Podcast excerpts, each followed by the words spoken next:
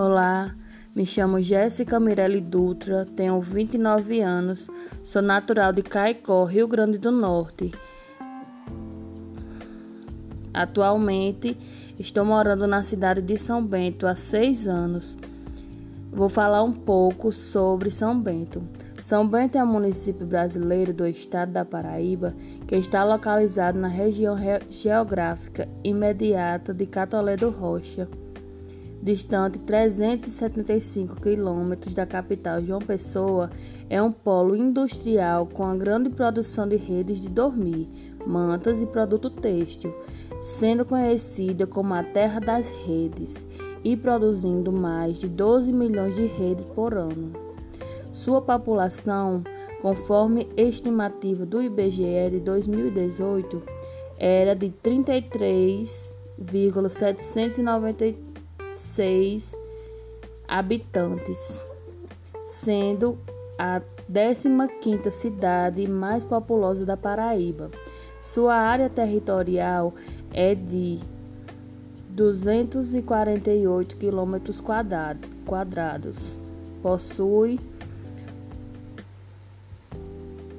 o 28º maior IDH da Paraíba e o seu PIB é de hum, 137 mil euros, segundo o Instituto Brasileiro de Geografia e Estatística.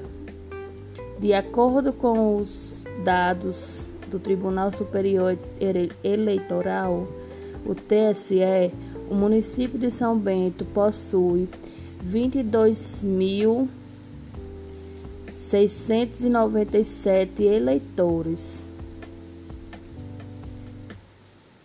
A história de São Bento iniciou-se no século XIX, às margens do rio Piranha, onde habitava na região um senhor conhecido como Catonho e sua família, e alguns moradores de sua fazenda, conhecida como Cascavel. Pouco tempo depois, por ali, passou um sacerdote de nome desconhecido, com destino à cidade de Pombal, Paraíba, onde iria celebrar a festa do Rosário, que teria batizado o lugar de São Bento, devido quase ter sido picado por uma cobra.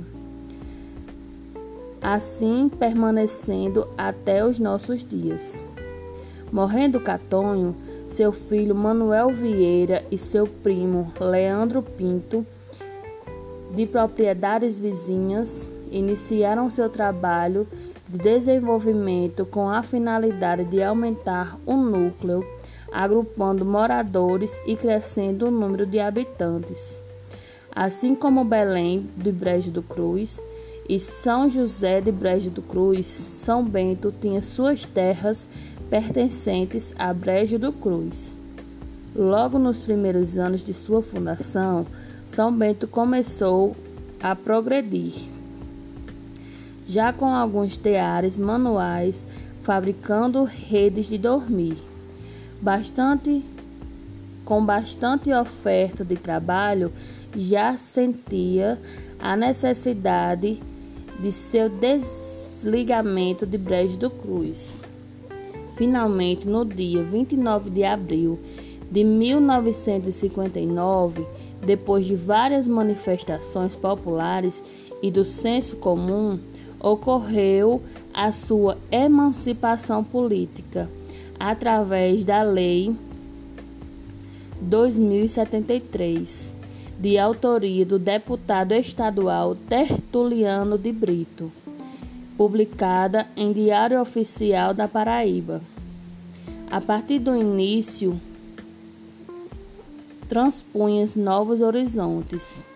Foi escolhido como padroeiro do lugar São Sebastião e, em sua honra, construída uma capela.